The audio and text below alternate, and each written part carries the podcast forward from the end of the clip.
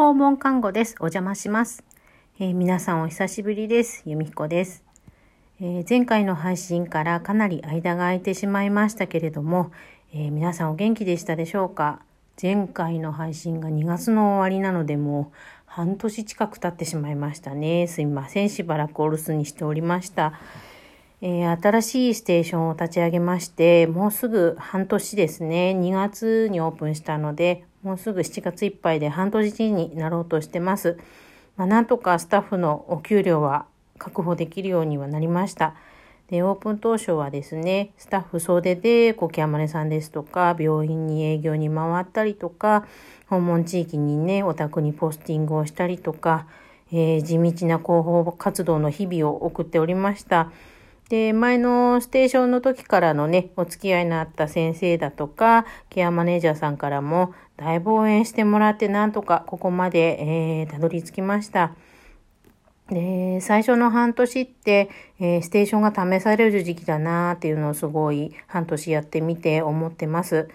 えー、新しいステーションをこうね、信頼できるのかしら、ご利用者さん、患者さんお任せして大丈夫かしらっていうところで、まずは一件、あの、紹介してくださることが多いですね。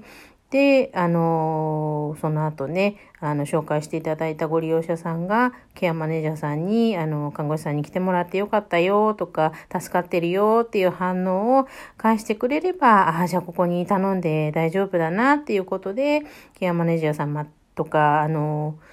病院の連携室の方とかがね、じゃあ次のもう一人っていうふうに紹介してくださって、こう、ご利用者さんが増えていくっていうふうな感じですね。なので、もう普段の訪問でいかにこう、丁寧に関わらせていただくかっていうところが問われるかなというふうに思っていて、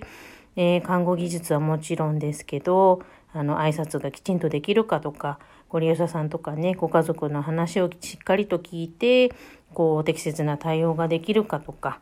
えー、困ったなっていう時に親身に相談に乗れるかとか、人柄もかなりね、問われていると感じます。えー、利用者対看護師っていう以前にね、あの、人対人っていうある、そういうことをこう胸に留めて接することができていれば、あの、信頼していただいて続いていくのかなということを、この半年でかなり実感しています。えー、そうですね。あと、管理者になって、えー、管理業務っていうのがあって、こう、スタッフさんのスケジュールを組んだりとか、病院とかケアマネージャーさんと、こう、電話とかでやり取りしたりとか、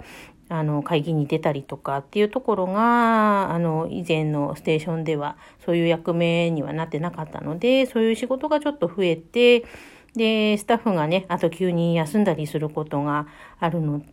ね、ありますから、皆さんね、人間ですから病気とかしたりとかね、ご家族のこととかあったりして、そういう時のために、まあ私自身の訪問件数は少し少なめにしてるので、まあ以前に比べるとちょっとね、訪問にあんまり出られないのが少し寂しいなと思うところもあるんですけれども、まあまずは一年きちんと継続できるように、あの、まずは管理者の仕事をしっかりして、で、スタッフの人たちに安心して働いてもらえるように頑張りたいなというふうに思ってます。なんとかね、安定した収入を継続して、本当まずは1年、来年の2月に、あ、1年間頑張れたねって、えー、言えるようにしたいですね。その前に、ま、冬のボーナスなんとか出してあげられたらいいなと思ってます。ね、夏はまだちょっと半年のとこなので、まだちょっとボーナスをね、出せるような余裕のある収入ではないかったですので、ね、みんなちょっと我慢してもらいましたけど、冬こそはね、ボーナスももらってちょっとね、あの、モチベーションを保っていけるようにみんなでまた協力してやっていけたらいいなというふうに思っています。えー、あとはですね、毎日暑いですね、ここのとこね、ムシムシして、さっさと梅雨も明けちゃって、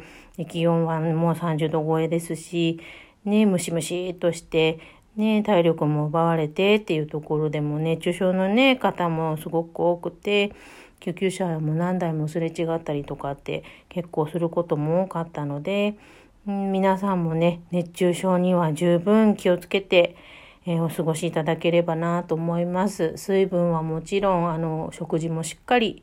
とってほしいなと思います。あの、いつも通りのね、お食事をとれてれば、あの、特に塩分進んで取らなくても、あの、普通の生活をしている分には、それで十分な塩分量が取れてると思いますので、ただね、あの、部活動でね、スポーツやってるとか、あの、外でね、体を動かす仕事をしてる方なんかはね、ちょっと塩分を少し多めに取った方がいいと思いますけれども、普通にね、生活してる人はきちんと食事をとって、水分をとって、えー、よく寝て、っていうところでね、あの、体力をね、温存して熱中症にならないように十分に気をつけてもらえたらなと思います。熱中症本当に体もだるくなるし、ね、あの、意識もね、ひどくなると遠のいていっちゃったりとか、ね、することもありますので、ね、救急車に乗って病院行って点滴打ちましたなんていうこともね、ありますのでね、ひどくなるとね、うん、なので本当に皆さん気をつけて過ごしてください。えー、それでは、えー、今日は短めですが、この辺で、えー、終わり終わりにしようかなと思います。えまた、ぼちぼちと時間がある時に、え配信できたらなと思っています。